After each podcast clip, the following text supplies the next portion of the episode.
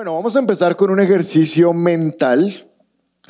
Vamos a tener eh, una prédica interactiva, todos vamos a participar con nuestro cerebro. ¿Cuántos trajeron su cerebro esta mañana?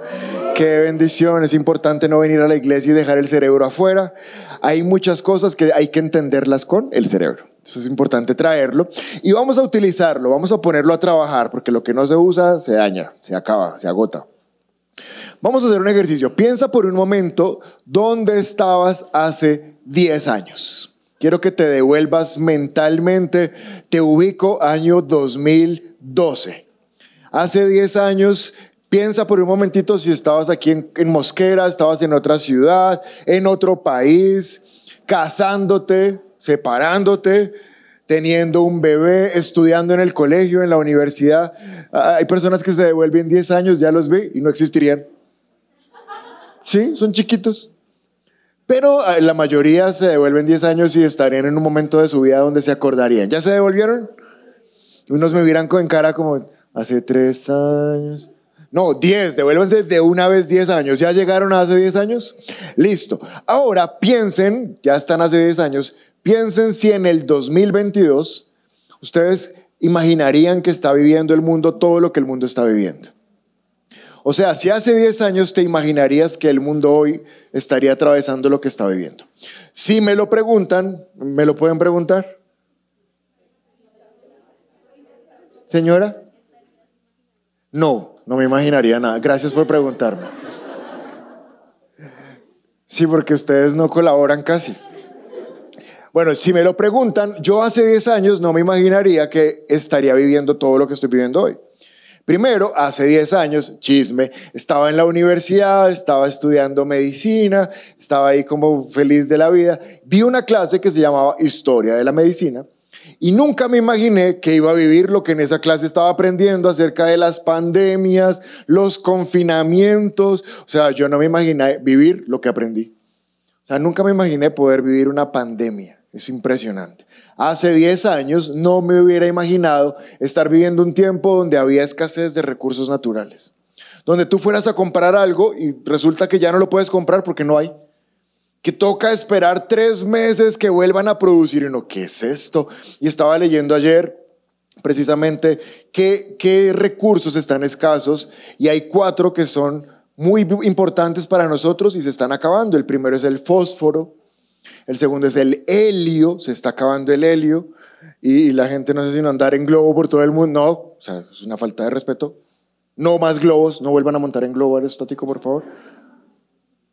Algunos, ay, me tocó vender el, el véndalo.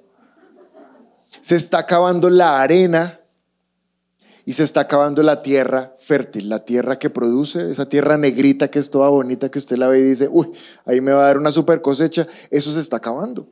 Y hace 10 años yo no me imaginaría que reciclar fuera algo imperioso, sino que hace 10 años yo decía, ay, si quiero reciclo y si no, voto. No, ahora si no reciclas, el pobre planeta cada vez va peor. Hace 10 años no me imaginaría que las mujeres salieran a la calle a festejar poder abortar sus bebés. No me lo hubiera imaginado. Me imaginaría que la gente saldría a celebrar que tienen un hijo, que están felices, no que lo podrían matar. Hace 10 años no me imaginaría estar cerca de una guerra mundial, por ejemplo. No, no lo pensé. Hace 10 años no era algo normal ver dos hombres casándose. Y menos aún adoptando un bebé o dos bebés. Hace 10 años no me imaginaría que los niños tuvieran que soportar escenas homosexuales en las películas que son para niños. No lo imaginaría. Y ahora lo estamos viviendo. Con esto que les estoy contando, y sé que ustedes también tienen en su cabeza ya más cosas, pasa lo mismo que pasa lo que predicó la pastora hace ocho días. La pastora estuvo hablando acerca de las enfermedades crónicas, ¿se acuerdan? Cuando dijo voy a hablar de enfermedades crónicas, yo empecé a sufrir, hay que ir a decir, pero no lo dijo bien, no, no, la embarró ni nada. Pero hay una enfermedad crónica, por ejemplo, bueno, todas las crónicas se comportan igual, parecido, pero la diabetes tiene una característica y es que con el paso del tiempo, poco a poco, y sobre todo si la gente no la controla bien el azúcar, va dañando cosas. Entonces, uno de los blancos que le, le encanta la diabetes son los nervios. Los nervios, aquello que te permite sentir, que te permite tener dolor y sobre todo los nervios más distales en los pies y en las manos. Y poco a poco el paciente va perdiendo la sensibilidad, pero como es poco a poco no se va dando cuenta. Entonces inicialmente, eh, digamos que ustedes tienen un, un cordoncito en el zapato y les molesta y uno es como, ay, quiero llegar a quitarme esto. Pero el diabético con el paso del tiempo, si no se controla bien, ya no siente eso. Ya no siente que tiene una piedra en el zapato. Incluso se le empiezan a abrir llagas y como es diabético tampoco le funciona muy bien su sistema de defensa, su sistema inmune y entonces se infecta más fácil pero no se puede defender y los antibióticos no le pueden ayudar. Y pasa el tiempo y pasan los meses y pasan los años, cuando de repente se da cuenta ya no tiene una pierna. Tocó amputársela porque progresivamente fue perdiendo la sensibilidad hasta que tocó quitársela, porque se le infectó, se llenó de gangrena, mal. Otra enfermedad crónica que hace algo parecido a los diabéticos están como, pues sí, contrólense, pilas con la dieta, hagan ejercicio, pilas con sus medicamentos, tengan fe, el Señor les puede ayudar también. Pero con la tensión pasa algo similar, la tensión se mantiene arriba, se mantiene alta, alta, alta, y las personas van perdiendo la visión, se les van dañando sus riñones, pero esto no pasa de un día a otro, o sea, no es como que, ay, me duele la pierna, no, día tras día es un poquito menos lo que sienten que el día anterior. Y les acabo de hablar de cosas que son súper pesadas. Una pandemia, eh, el mundo perdiendo todos sus recursos, eh, el homosexualismo, guerras mundiales.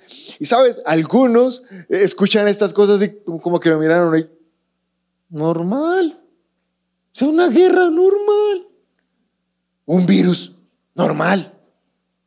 Y pasa lo que pasa con las enfermedades crónicas, ¿sabes? Que como es progresivo y son eventos que van apareciendo, como que nos vamos acostumbrando a que esto es normal, a que todo puede pasar y se nos pierde la capacidad de responder ante este tipo de situaciones. Estas situaciones no pasan porque sea algo normal. De hecho, le preguntaron a Jesús, Señor, y cuando tú ya estés casi pronto a regresar a la tierra, ¿cómo va a estar la tierra? O sea, va a estar súper bien, la economía, ¿cómo va a estar todo? Y Jesús contestó en Mateo 24, verso 21, cuando yo ya esté cerca a regresar, habrá más angustia que en cualquier otro momento desde el principio del mundo. Y jamás habrá una angustia tan grande. Lo que vamos a empezar a ver, lo que va a empezar a ocurrir en la tierra, es que cada vez la tierra estará peor. Cada vez la tierra estará peor. Hasta llegar a un momento, el momento culmen, el momento máximo, Jesús dijo, y habrá un momento donde habrá tanta angustia que en toda la historia del ser humano no hubo tanta angustia. Y ese momento de la historia tiene nombre. Ese momento se llama la gran tribulación. Di conmigo la gran tribulación.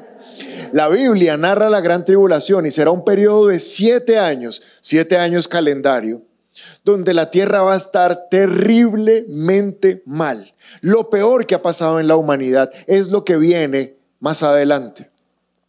Y entonces, si alguien quiere preguntarse más o menos, venga, nos puede dar como un ejemplo, cómo va a ser la gran tribulación, así como más o menos para tener idea.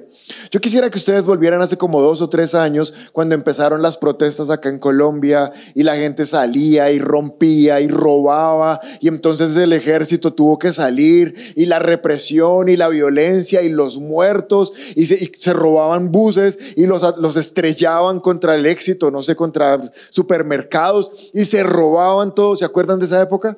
Y la gente mandaba cadenas de WhatsApp y se están metiendo. ¿Se acuerdan de eso? Ah, bueno, ya, ya regresaron a esa época. Ahí vienen, ahí vienen, se están metiendo. Eso. Y ese día uno conoció unos vecinos que no sabía que tenían. Dios santo. En el conjunto donde vivíamos, empezaron a mandar mensajes, se están metiendo, ya vienen. Y salieron vecinos combates de béisbol, palos de golf, un rifle. Y uno, Dios mío, ese señor sí sabrá manejar eso, con ese mismo se mata. Ya después de eso, uno, vecino, siga, siga, tranquilo, entre primero. Gracias a Dios sirvió para conocer con quién vivía uno, pero si se acuerdan de esa época, ahora la gran tribulación será algo parecido, pero multiplíquenlo por ahí por unos 10 millones de veces peor. O sea, el mundo mal. Siete años donde el hambre se va a disparar. ¿Por qué se va a disparar el hambre? Porque les acabo de decir que la tierra fértil cada vez será menor.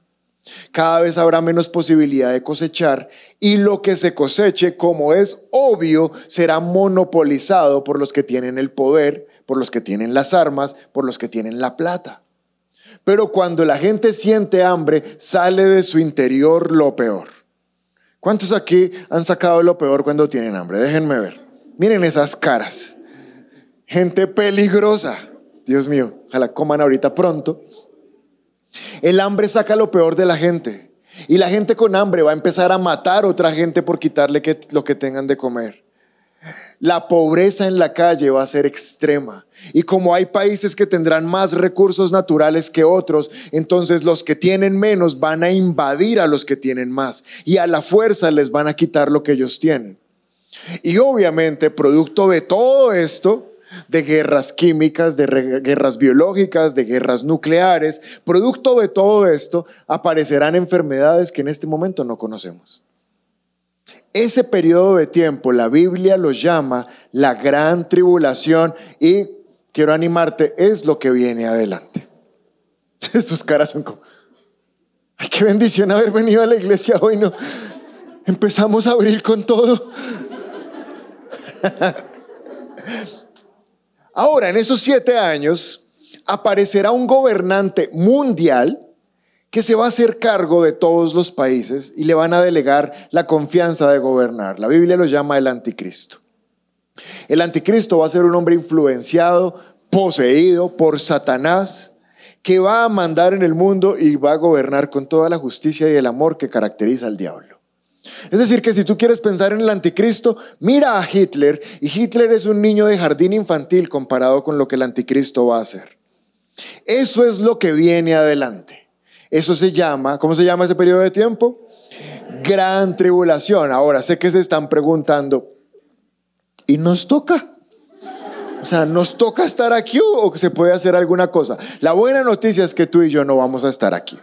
Apocalipsis capítulo 3, versículo 10. Dice la palabra en Apocalipsis 3:10, dado que has obedecido mi mandato de perseverar, di conmigo, perseverar. Ustedes están esta mañana aquí perseverando. ¿Por qué? Hubieran podido irse a cualquier otro lugar, a hacer cualquier otra cosa, y estoy seguro que los tentaron a no venir.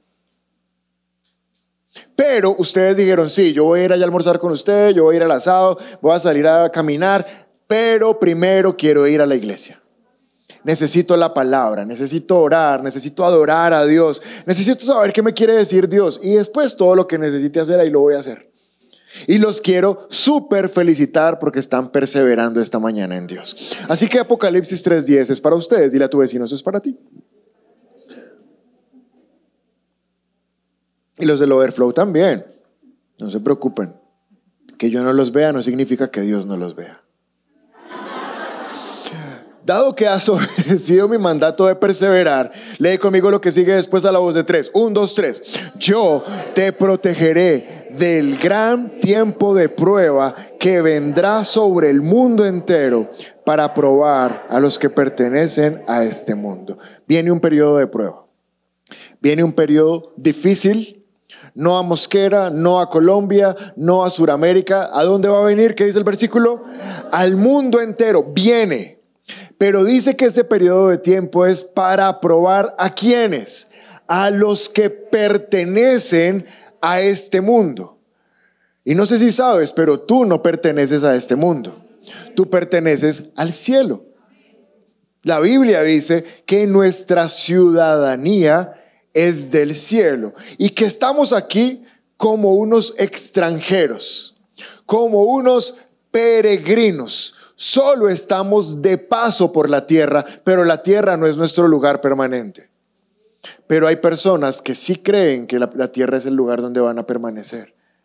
No creen en Jesús, no aman a Dios, no le buscan ni le temen. De hecho, le ofenden.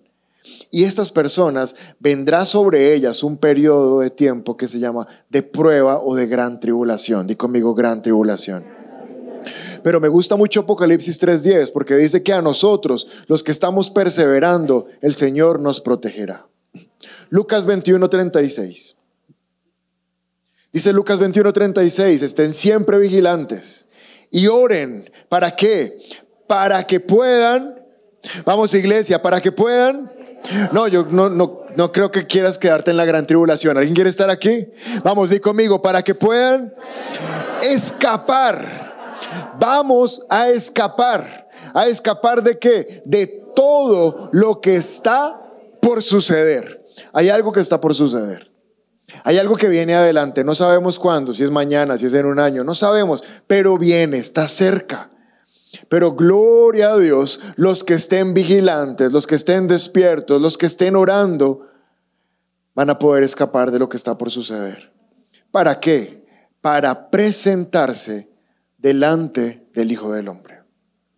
Mírame acá, te voy a explicar algo súper importante. Solo hay dos escenarios donde tú puedes estar presente en este momento que inicie la gran tribulación. Solo hay dos escenarios, dos lugares donde puedes estar presente. El primero es este mundo. Y lo que vas a estar presenciando y viviendo es la gran tribulación. Pero creo que ninguno esta mañana quiere vivir eso. El otro escenario, dice el versículo, que es para estar presente, presenciando, ¿qué? Al Hijo del Hombre. Unas personas estarán en este mundo presenciando la gran tribulación y otras, di conmigo, yo estaremos presenciando al Hijo del Hombre, lejos de la gran tribulación. Dios dice que vamos a escapar. ¿Cómo será este escape? Apocalipsis capítulo 4, verso 1. Esto lo está escribiendo el apóstol Juan hace aproximadamente dos mil años. Y Juan tiene algo, vive algo, experimenta algo, que es lo que las, las películas de ciencia ficción han tratado de replicar mil veces desplazarse a otro periodo de tiempo en otro lugar. Juan espiritualmente tuvo una visión donde él se desplazó desde hace dos mil años y vino a nuestra época e incluso más adelante. Y al desplazarse en su espíritu, tuvo la percepción, la revelación de las cosas que iban a pasar y las pudo escribir. Y entonces en Apocalipsis 4.1 dice, entonces mientras miraba vi una puerta abierta en el cielo. Y la misma voz que había escuchado antes, ahora me habló como un toque de trompeta. Di conmigo, como un toque de trompeta. Y la voz dijo, sube aquí y te mostraré todo lo que tiene que suceder después de esto. Juan viajó a nuestra época, muy cercano a lo que estamos viviendo, y cuando estaba acá, vio la puerta en el cielo abierta y escuchó una voz que le dijo, sube aquí. ¿Para qué quería esa voz, que es Jesús, que subiera? Para poderle mostrar desde arriba todo lo que estaba a punto de suceder más adelante. Pero miren que no se lo quería mostrar desde abajo, se lo quería mostrar desde arriba. ¿Por qué? Porque las cosas se ven diferentes estando abajo o estando arriba. Ahora voy a pedirle al Espíritu Santo que te permita comprender qué significa esta expresión. Y estuve pensando, estuve orando, ayuné casi 21 días por esto. Y entonces ya tengo la manera de mostrarles qué significa esto. Ven Isabel, párate acá abajo, mirándolos a ellos.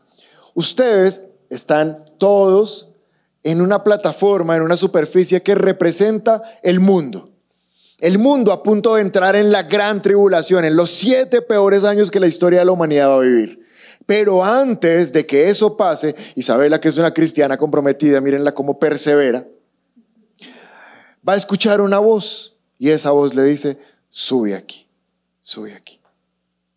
Y eso es lo que significa sube aquí. Malagradecidos no. Esta es una super representación. ¿Puedes volver a bajar? Mundo, caos, todo terrible, pero antes de que se ponga peor, una voz del cielo que dice, soy aquí. Y esa es la manera como Dios nos va a sacar antes de que aquí la cosa se ponga fea. Lo hiciste súper bien. ¿Qué es lo que se va a escuchar? Sube aquí. Después de Apocalipsis 4, más adelante, créanlo o no, sigue Apocalipsis 6. Y de Apocalipsis 6 a Apocalipsis 19 está perfectamente detallado, cosa por cosa, cómo va a ser la gran tribulación en este mundo. Ahora está lleno de simbolismos. Si eres una persona nueva en la fe, no te, no te aconsejo que vayas y te leas eso, no entenderás nada. Ya lo he hecho, están en YouTube, me he demorado meses explicando cosa por cosa, qué significan las copas, los rollos, qué significa que se abran eh, eh, los sellos, qué significa todo. Pero te lo resumo, significan guerras, guerras nucleares, guerras químicas, guerras biológicas, incluso dice cuánta gente en millones de personas morirán. Todo está escrito. Juan pudo venir y ver todo lo que iba a pasar, pero quiero que noten que antes de que pasara, la voz le dijo, pero no lo vas a vivir allá abajo, ven y míralo desde arriba, porque mi iglesia no lo va a ver abajo. Mi iglesia estará arriba cuando abajo las cosas se pongan feas. No tienes por qué estar ahí. ¿Sabes por qué? Porque tú has perseverado. Y esto no es un tiempo para la iglesia. Leímos que era un tiempo para la iglesia o para el mundo. Para el mundo, no para la iglesia. Estamos viviendo un tiempo que tiene nombre. Este tiempo que estamos viviendo, Jesús le puso nombre. Mateo 24, versos 7 y 8. ¿Cómo se llama este tiempo que tú y yo estamos viviendo? Mateo 24, 7 y 8. Una nación entrará en guerra contra otra. ¿Les suena algo similar? Un reino contra otro reino. Habrá hambres. ¿Habrá hambres en ese momento? Y va a haber más. Y habrán terremotos en muchas partes del mundo. Dice Jesús, sin embargo, todo esto solo es el comienzo de los dolores de parto, porque luego vendrán más.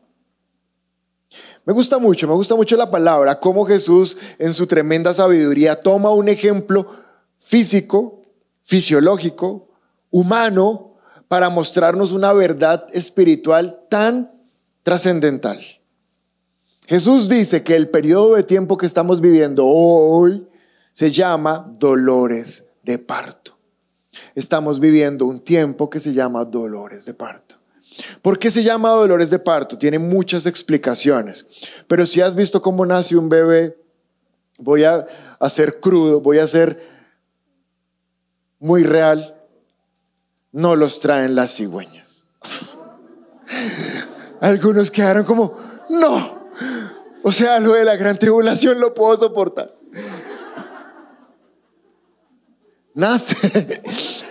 Nacen, producto de un parto. Y Jesús puso el ejemplo de los dolores de parto porque resulta que cuando inician las contracciones, eso no tiene reversa. Las contracciones en vez de pasar, se incrementan. Aún si pasan, es peligroso. Si pasan, entonces, ¿qué va a pasar con ese bebé si ya tiene que salir? Hay que inducir las contracciones, hay que reforzarlas, porque lo normal son las contracciones. Ahora, me gusta el ejemplo de Jesús porque las contracciones solo tienen una manera de ocurrir.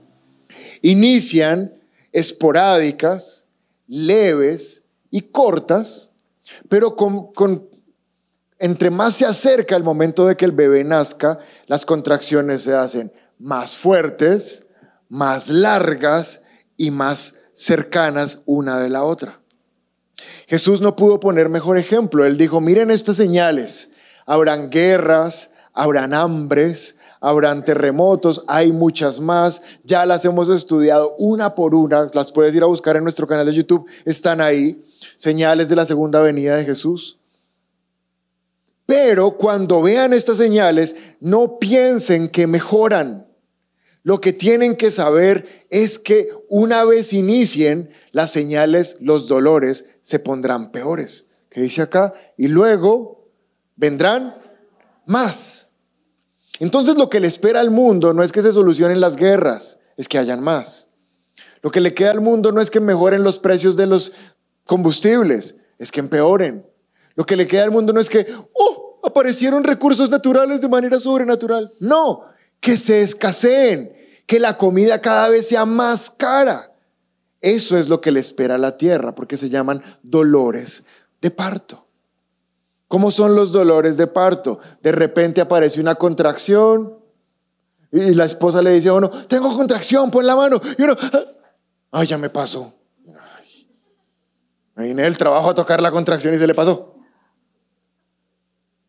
Y uno espere ahí, ¿cuándo tendrá otra contracción? No. Pero al otro día, tengo una contracción. Ay, sí. Ay, se siente duro eso. ¿Y por qué no se te quita? Ya se demoró más. Pero la esposa está como, ay, sí, toca mi contracción. Cuando uno sabe que ya viene el bebé es porque ya dice, ay, no me toque, no me toque. Ayer me decía que la tocara, mujeres, y ahora ya no quiere que la toque. ¿Por qué? Porque la contracción se está haciendo más fuerte, más larga y más seguida. Y espiritualmente estamos viendo contracciones. Desde el 2019 las contracciones se empeoraron con la aparición del virus. El virus ha sido una contracción larga, sostenida y dolorosa.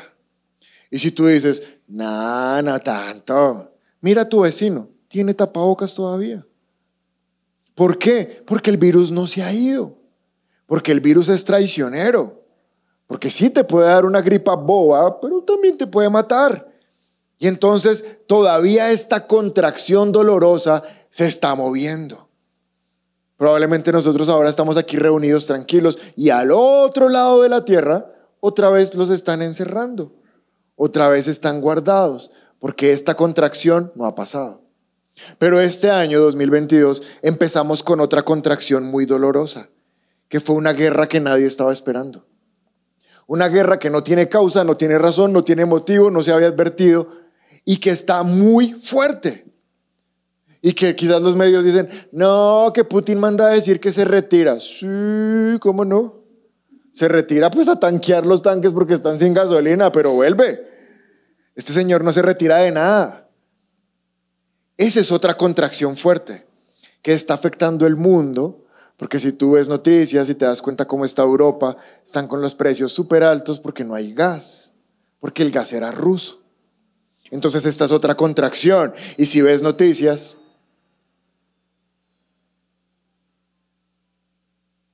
¿es como Harry Potter o qué?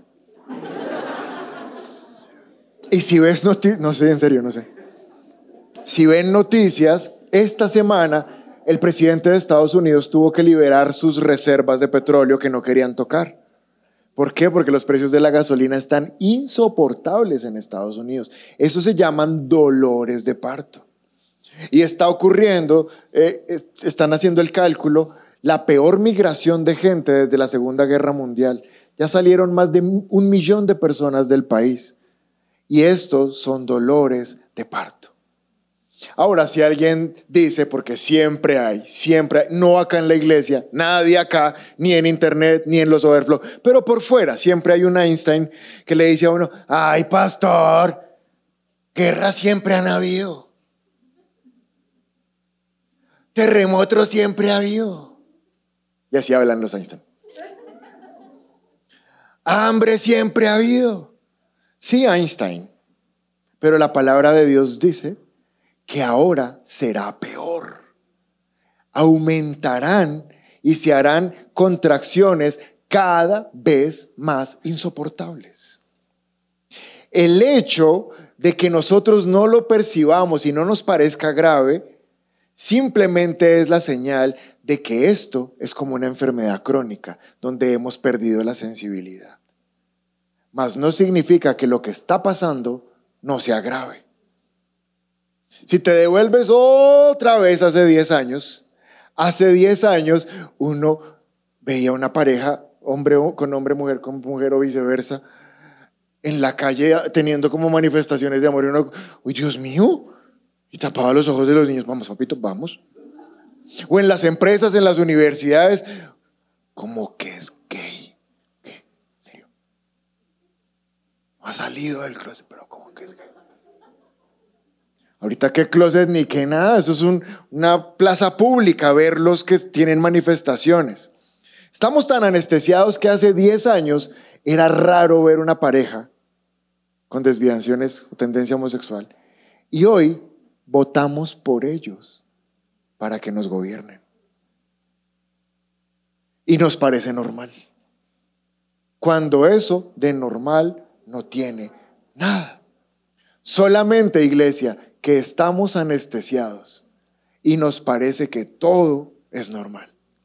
¿Sabes cuál es el peligro real de pensar que todo es normal?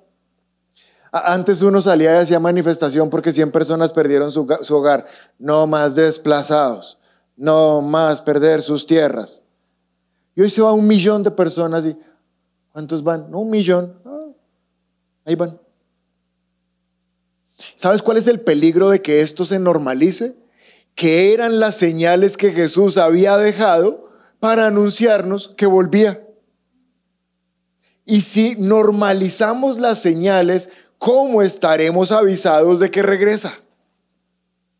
Eso es como la mamá que uno le dice, mamá, mira, tres contracciones en diez minutos de mayor duración de un minuto. Si son las peores contracciones, pilas, corriendo a urgencias porque viene tu bebé. Claro, sí, señor. Ay, me duele, me duele. ¿Va a ir al médico? ¿A qué? Es normal, toda embarazada tiene contracciones o no. Pero son muy fuertes. Eh, se le pasarán deme una buscapina ahí que eso se me quita. ¿Qué va a pasar con ese bebé? Se le va a morir. Uno no puede normalizar las señales que Dios dejó para avisarnos que Jesús regresaba. Y si las estamos normalizando es porque estamos dormidos. Pero mira a alguien cerca y dile, es hora de despertar. Romanos 13:11 Romanos 13:11 dice, hagan todo esto conscientes, conscientes del tiempo en que vivimos y de que ya es hora de despertarnos del sueño. Porque nuestra salvación está más cerca de nosotros ahora que cuando creímos. Estamos más cerca de ver a Jesús. Estamos más cerca de que Él regrese. Pero un gran porcentaje de creyentes están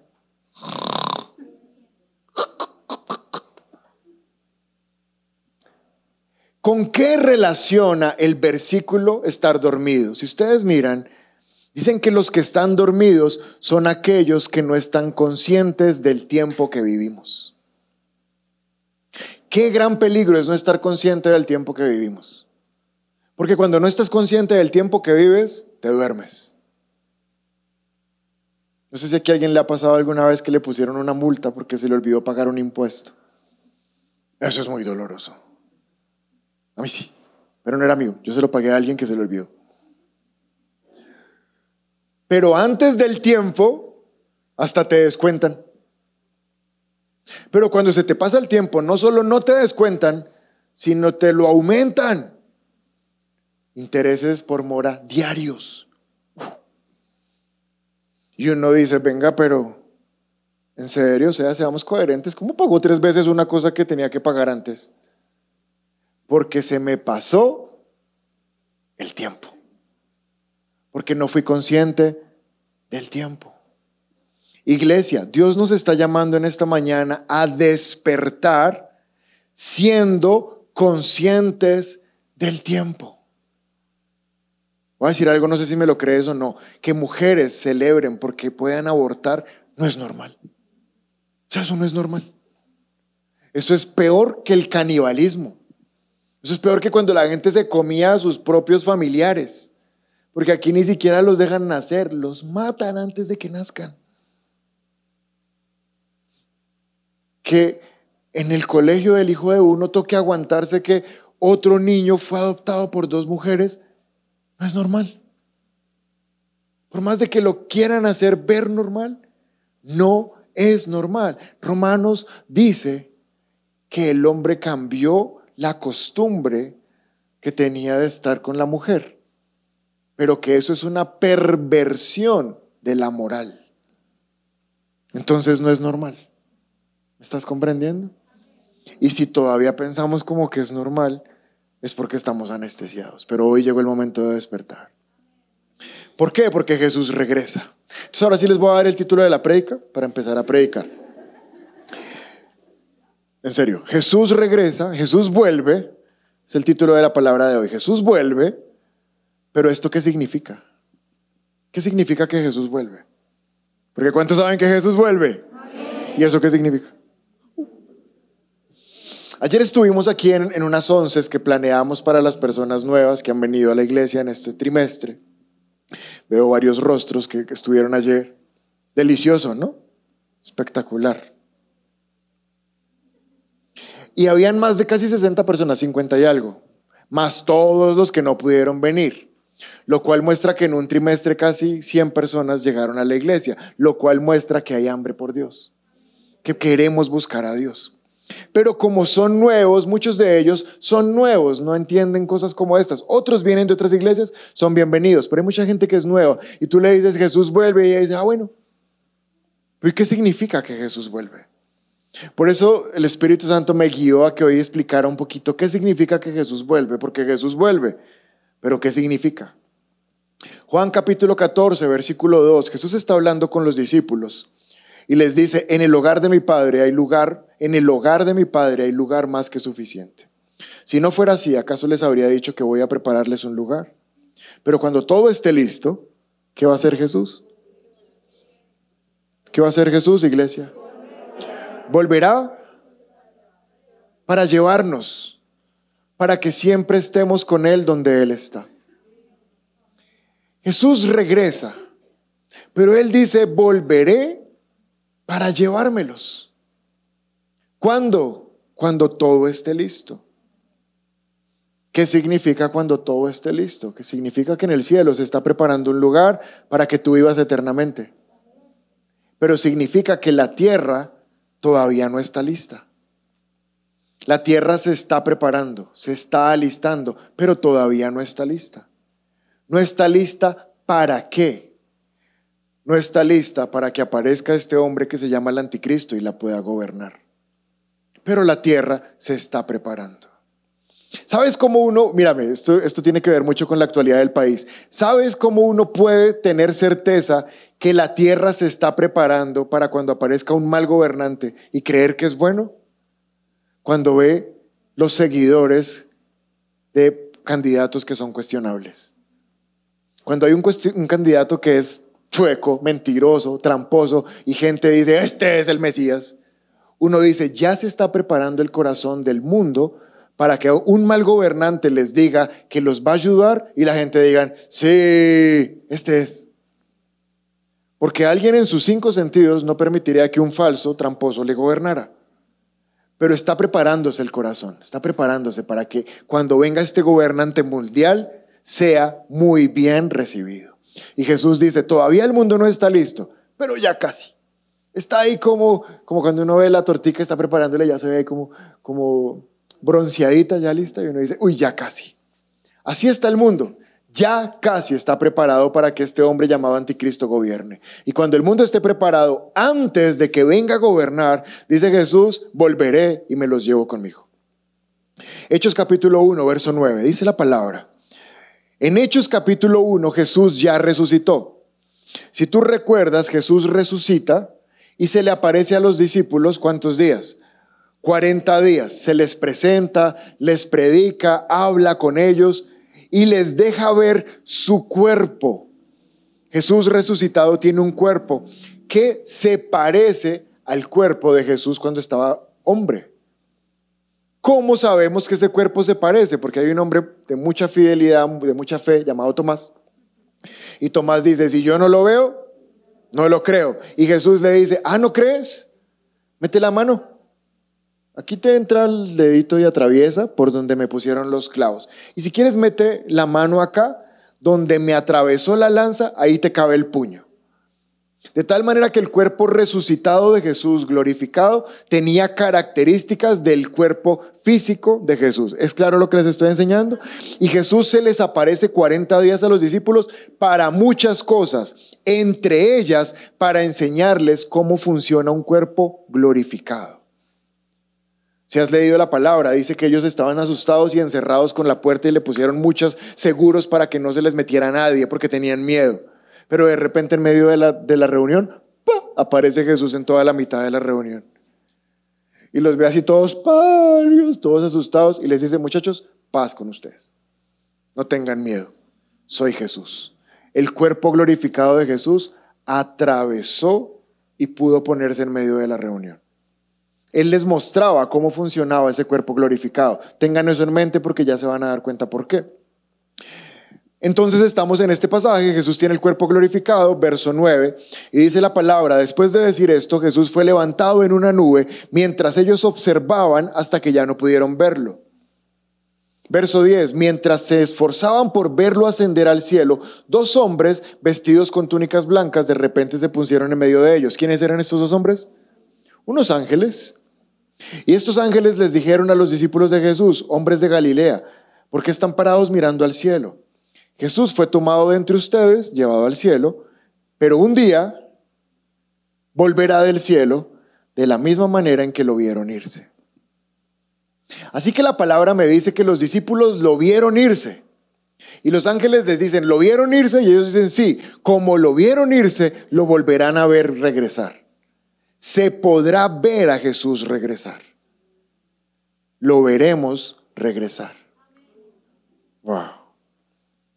Y escucharemos una voz que nos dice, ¿qué nos va a decir? Sube aquí. ¿Cómo sucederá esto? Primera de Tesalonicenses 4:18.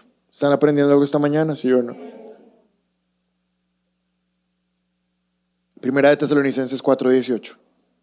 4:14 al 18. Verso 14 dice, pues ya que creemos que Jesús murió y resucitó, noten como Pablo dice, lo que les estoy a punto de enseñar solo lo pueden entender un tipo de personas. ¿Quiénes son ese tipo de personas? Aquellos que creen que Jesús murió y resucitó. ¿Alguien aquí cree esas dos cosas? Pues si creemos, ya que creemos que Jesús murió y resucitó, también creemos. Si creemos las dos primeras, también creemos la tercera. Si no creemos las dos primeras, no podemos creer la tercera. Ya que creemos que Jesús murió y resucitó, también creemos que Jesús vuelve. ¿Quién cree que Jesús vuelve? Aquel que cree, que cree que ya vino una vez y que cuando vino murió y resucitó. Cuando tengas dudas si Jesús vino, simplemente vas al calendario, a tu agenda, y miras en qué año estás. ¿En qué año estás? Están súper diversos hoy. ¿En qué año estamos? 2022. 2022. Después de Cristo. O sea que Cristo vino y partió la historia en antes y después de Cristo. O sea que es innegable que vino, porque si cambió el calendario es porque sí vino. La palabra de Dios anunció que Él venía y vino, pero la palabra de Dios anuncia que Él regresa. Y hay tres veces más versículos acerca de que Jesús regresa que acerca de que Jesús venía la primera vez. O sea que es absolutamente innegable que Jesús va a regresar. ¿Listo? Dice la palabra, ya que creemos que murió y resucitó, también creemos que Jesús vuelve. Y cuando vuelva, lean conmigo, Dios traerá con él a los creyentes que hayan muerto. O sea que cuando Jesús vuelva, no viene solo, viene acompañado. ¿De quién? de la gente que creyó en Jesús y que hoy está muerta. Regresan con Jesús. Entonces, esta respuesta es fácil. ¿Dónde está la gente que murió ya y que creía en Jesús? Pues con Jesús en el cielo. Pero recuerden que nosotros estamos compuestos por tres partes, espíritu, alma y cuerpo. Y de esas tres partes, Solo dos están en la presencia de Dios en este momento de los que ya murieron, su espíritu y su alma, porque ¿dónde está su cuerpo? No sé, pues algunos están en el central, en el apogeo, en el no sé qué, en jardines del recuerdo, jardines del olvido, jardines de, no sé. Allá están los cuerpos, pero solo están los cuerpos, porque su espíritu y su alma están con Dios en su presencia. Y dice la palabra que cuando Jesús regrese, regresará con los creyentes, es decir, con el espíritu y el alma de los creyentes. Verso 16. El Señor mismo descenderá del cielo con un grito de mando, con voz de arcángel y con llamado de trompeta de Dios.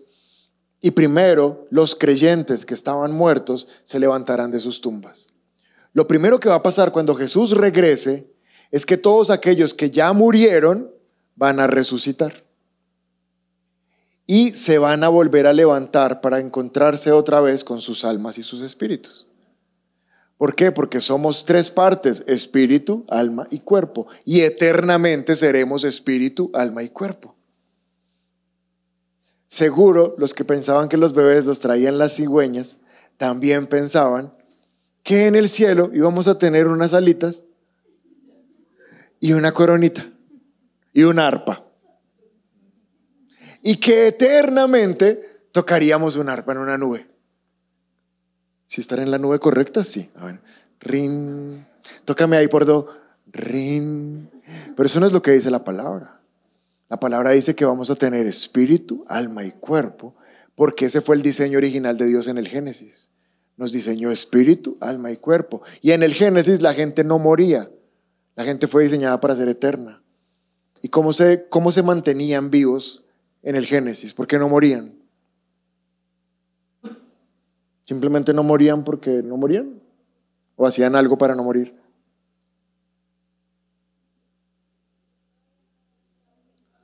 Sí, pero aunque no habían pecado, igual tenían que hacer algo para no morir. Había un arbolito que se llamaba el árbol de la vida. Y se llamaba de la vida porque el que comía vivía. Y tenían que mantenerse alimentándose del árbol de la vida para no morir. Ahora, el árbol de la vida en nuestra época se llama Jesús. Y todo el que come de Jesús vive para siempre. Por eso tú y yo no morimos, porque tenemos a Cristo. Pero vamos a tener unos cuerpos como los de Jesús. ¿Se acuerdan que les dije que Jesús se ha aparecido, entre otras cosas, para mostrarles cómo funcionaba un cuerpo glorificado? ¿Se acuerdan, sí o no? ¿Por qué? Porque todos ellos y nosotros también vamos eternamente a tener un cuerpo glorificado como el de Jesús. Un cuerpo que no volverá a morir. Amén.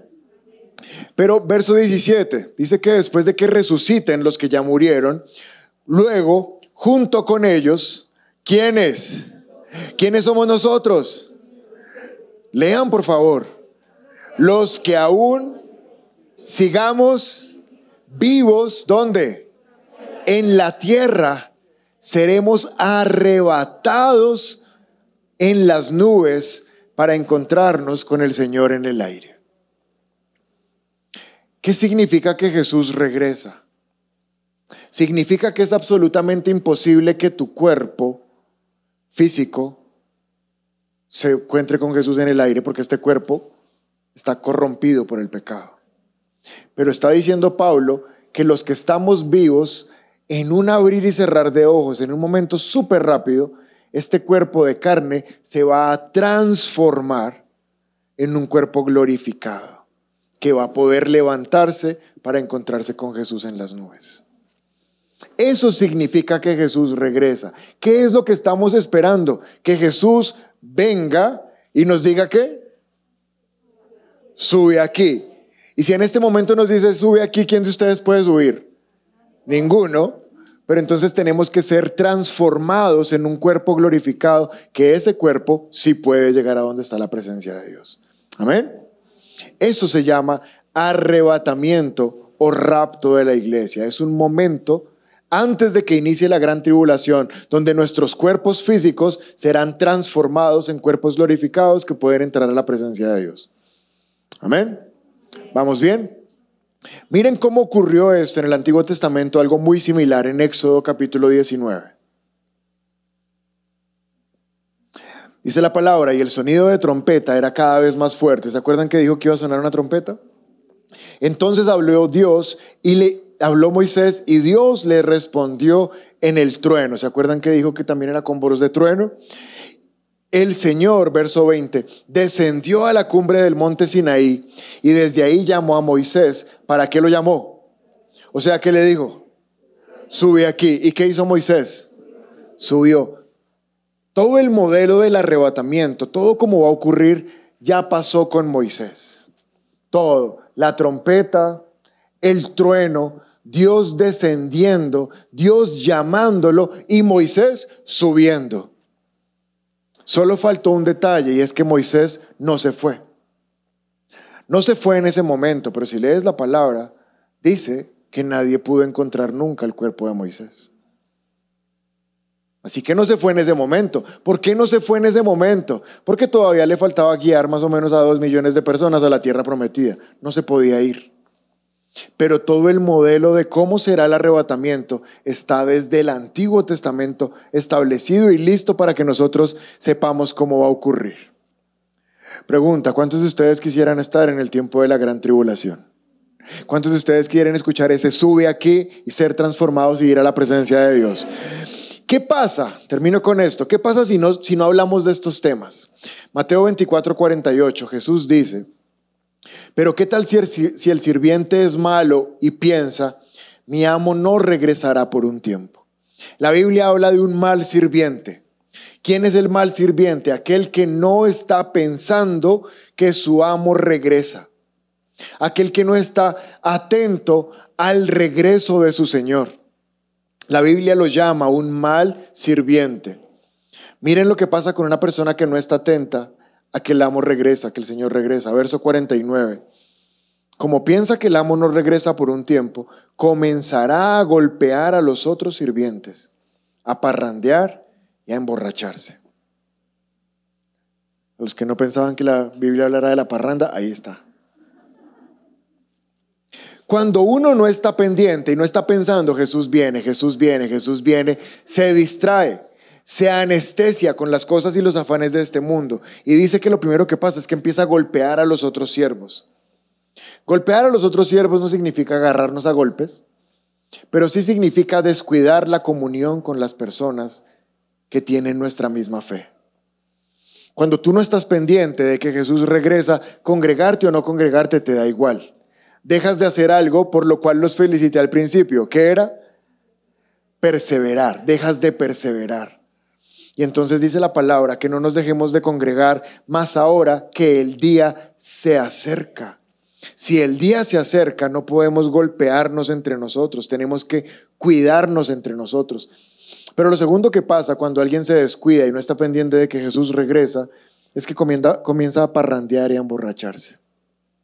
Son creyentes que amaron a Dios, que estuvieron en la iglesia, pero ahora están parrandeando en la vida emborrachándose no solamente de licor, sino de plata, de mujeres, de redes sociales, de vicios, de todo lo que este mundo ofrece. Y no es que muchas de esas cosas estén mal, pero en la proporción correcta. Que no te anestesien, que no te saquen del propósito que Dios tiene para tu vida. Amén. Y déjenme terminar con este consejo que está en Mateo 24, 42.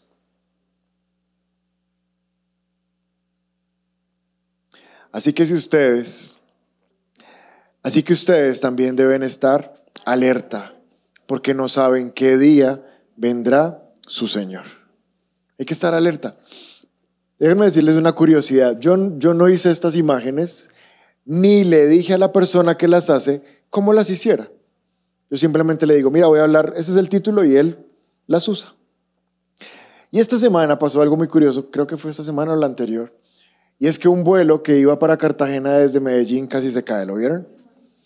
Y no sé si han visto, porque los videos están en YouTube, solo es buscarlos, que la gente grabó lo que estaba pasando en el avión. Cuando los auxiliares de vuelo les decían, pongan la cabeza entre las rodillas, no sé qué, tranquilos, tranquilos, tranquilos, pero los auxiliares obviamente estaban muy angustiados porque el vuelo iba a estrellarse.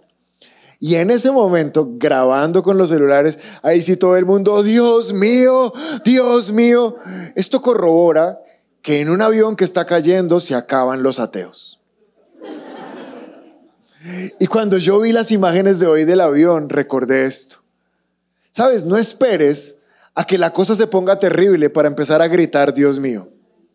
La palabra nos está anunciando desde ya que es el momento de despertarnos. No tenemos por qué empezar a vivir cosas terribles para estar bien con Dios. Amén. Y esta mañana lo que el Espíritu Santo ha puesto en mi corazón es, yo sé que algunos no tenemos claridad si nos vamos o no nos vamos, si estamos bien con Dios o no. Pero esta prédica tiene uno de sus objetivos, que todos de aquí salgamos seguros que si Jesús viniera esta misma tarde, no tenemos duda de que nos vamos con Él, sino que todos ustedes van a escuchar Él, sube aquí. Y cuando Él diga, sube aquí, allá nos vamos a ver primera vez que te conectas con nuestra iglesia y quieres aceptar a Jesús en tu corazón, te invitamos a que des clic en este video. También queremos conocerte, así que te invitamos a que nos dejes todos tus datos personales en nuestro sitio web. Por último, si quieres ver nuestro último video, te invitamos a dar clic aquí. Recuerda suscribirte, activar las notificaciones y seguirnos en todas nuestras redes sociales. Somos un lugar cerca de ti y trabajamos por una nueva generación.